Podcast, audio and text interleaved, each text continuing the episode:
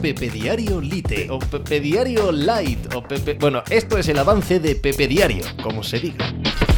Hola, ¿qué tal? Hoy estamos a viernes 22 de diciembre del año 2023 y lo que debería ser un programa previo a la Navidad para hablar de una jornada absolutamente maravillosa en NFL, también absolutamente maravillosa en la NBA, con eh, ramificaciones en el fútbol europeo, con ese histórico clásico Boxing Day en la Premier League, en fin, unas eh, fechas que son festivas por mis motivos, pero para los que amamos el mundo del deporte, así en global, así en general, pues son días muy, muy divertidos. Hay que ceñirnos, antes de todo eso, a la gran noticia de ayer, ¿no? A que el Tribunal Superior de Justicia Europea ha dictaminado que la UEFA y la FIFA actúan en régimen de monopolio y que eso no puede ser así, bajo ningún concepto. Y por lo tanto, si alguien quiere montar una competición en Europa, eh, pues tiene derecho a hacerlo, aunque la UEFA no esté detrás de ella y sin que la UEFA pueda sancionarles, sin estar en la Champions League, ni a sus jugadores con las, con las elecciones,